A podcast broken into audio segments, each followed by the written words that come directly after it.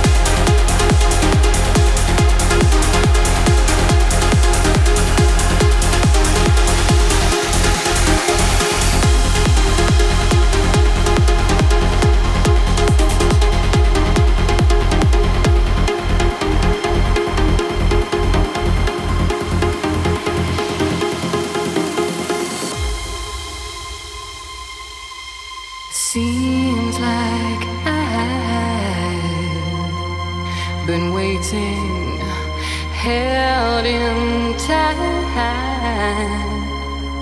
I'm aching. I'm seeing clearly now. Wipe away the tears, and I will be free.